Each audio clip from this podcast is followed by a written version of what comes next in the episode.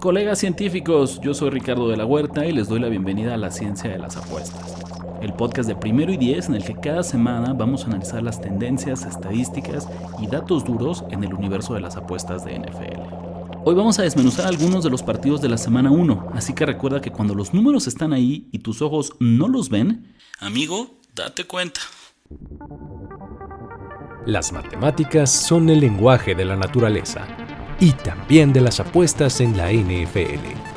Recolectamos e interpretamos tendencias para llegar a la verdad. Esto es la ciencia de las apuestas. Tus ojos mienten, los datos no. Con Ricardo de la Huerta.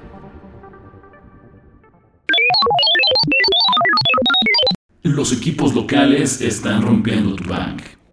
Recuerden que la semana pasada les contamos que desde hace 5 años la ventaja de local ha disminuido constantemente en la NFL. Pues alguien por fin ponga un anuncio en los cartones de leche, porque las victorias de los locales desaparecieron en la primera semana de la temporada regular. Tan solo 6 de los 16 equipos que jugaron en casa se llevaron la victoria, y por si fuera poco, solo 4 de ellos cubrieron la línea. Esto significa que si hubieras apostado mil pesos a cada local contra el spread, estarías abajo 8.366 pesos. Una mención especial a los Vikings, a los Seahawks y a los Chiefs, quienes perdieron como locales a pesar de ser favoritos por más de 4 puntos y medio. Pero espera, si no te gustan las apuestas con handicap, no te preocupes. Si le hubieras apostado otros mil pesitos, pero esta vez a las victorias directas de todos los visitantes, pues ¿qué crees? Estarías arriba 5.890 pesos. Así que la próxima vez que alguien te recomiende apostar por un equipo simplemente porque juega de local, mándalo a que aprenda aquí con nosotros en la ciencia de las apuestas. El equipo más suertudo de la semana fue... Filadelfia. Aunque no lo crean, las estadísticas avanzadas nos dicen que los Eagles merecían perder su partido inaugural frente a los New England Patriots. Antes de que se me avienten encima, pongan atención. Patriots obtuvo más yardas, más yardas por jugada y más primeros y dieces que Eagles. El pateador de Philly, Jake Elliott, convirtió 4 goles de campo de 48 o más yardas. En su carrera, Elliott ha convertido suficientes goles de campo para colocarse ligeramente arriba del promedio. Entonces, si combinamos el nivel de dificultad de los intentos, el desempeño histórico del pateador y los factores climáticos del partido, la expectativa es que Elliott solo convirtiera 2.9 de ellos. Pero la cereza del pastel fue el pick six que lanzó Mac Jones en el primer cuarto. Los Patriots marchaban en un drive consistente de 7 jugadas que los había llevado hasta la yarda 42 de los Eagles. Históricamente, un drive así termina en touchdown el 28.5% de las veces y en un gol de campo el 66.6% de las ocasiones, por lo que podemos darle un valor estimado de dos puntos a un drive como ese. Sin embargo, llegó la tragedia y Darius Slay regresó la intercepción 70 yardas para convertirlo en 7 puntos para Philly. Si tomamos en cuenta todos estos factores, olvídense de la victoria. Es increíble que los Pats no hayan siquiera podido cubrir una línea de 3,5 puntos como underdog. Ay, Belichick. El equipo del pueblo.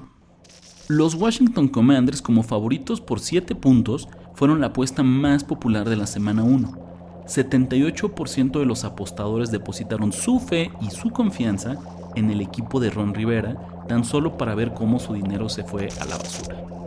Los Commanders anotaron un touchdown con 4 minutos y 15 segundos restantes en el primer cuarto y tomaron una ventaja de 7 a 0. Después de eso, nunca volvieron a estar en posición de cubrir la línea.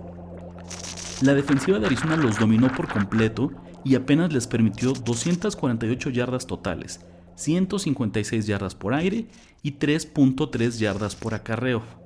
Al menos, los Commanders reaccionaron al final para llevarse la victoria y evitar el coraje de quienes los habían elegido en Parlays Moneyline, Teasers y Survivors.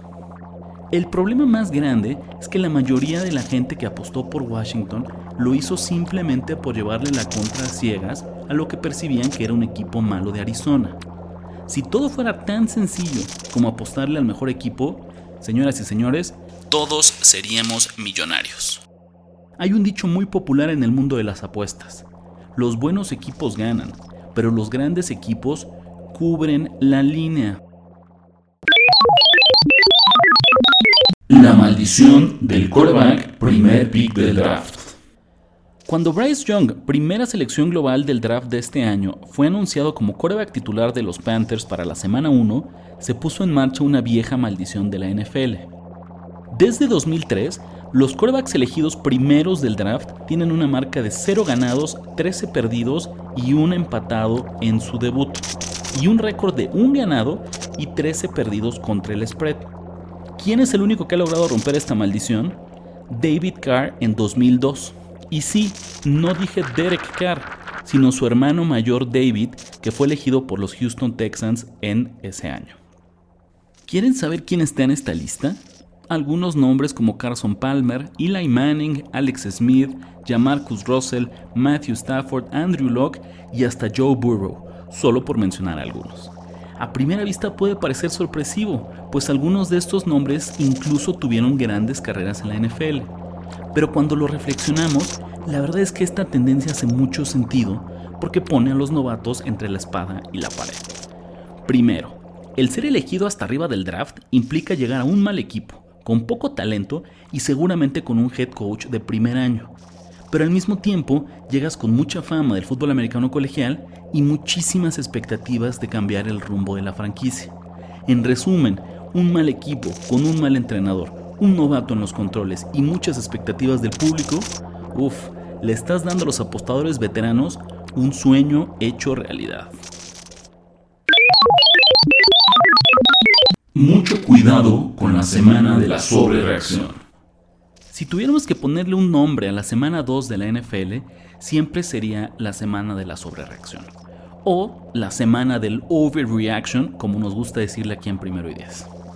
Año tras año no falla que la opinión pública exagera y saca de contexto lo que vio en la semana 1 de la temporada básicamente se olvida de todo el análisis, los pronósticos y las estadísticas previas a la temporada y decide que una muestra de un solo partido es la mejor manera de evaluar a los equipos de NFL.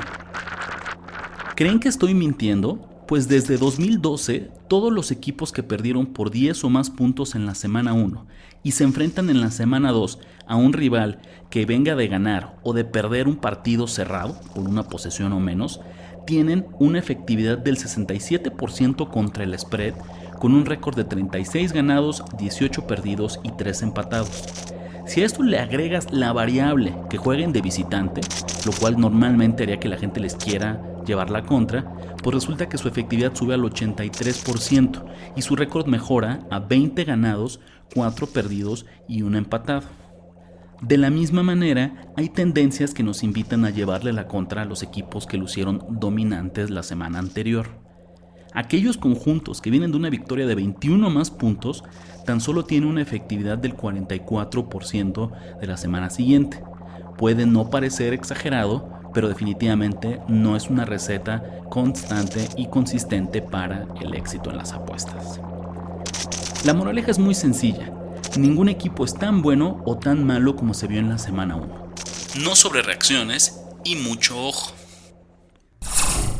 Ahí lo tienen, con estas joyitas informativas nos despedimos de esta edición de la ciencia de las apuestas, nos vemos la próxima semana y no lo olviden, aunque les duela, en el universo de las apuestas deportivas, tus ojos mienten, pero los datos no. Esto fue La ciencia de las apuestas. Recuerda que donde tus ojos mienten, los datos no. Conducción y guion, Ricardo de la Huerta. Voz en off, Luis Obregón. Una producción de Primero y Diez.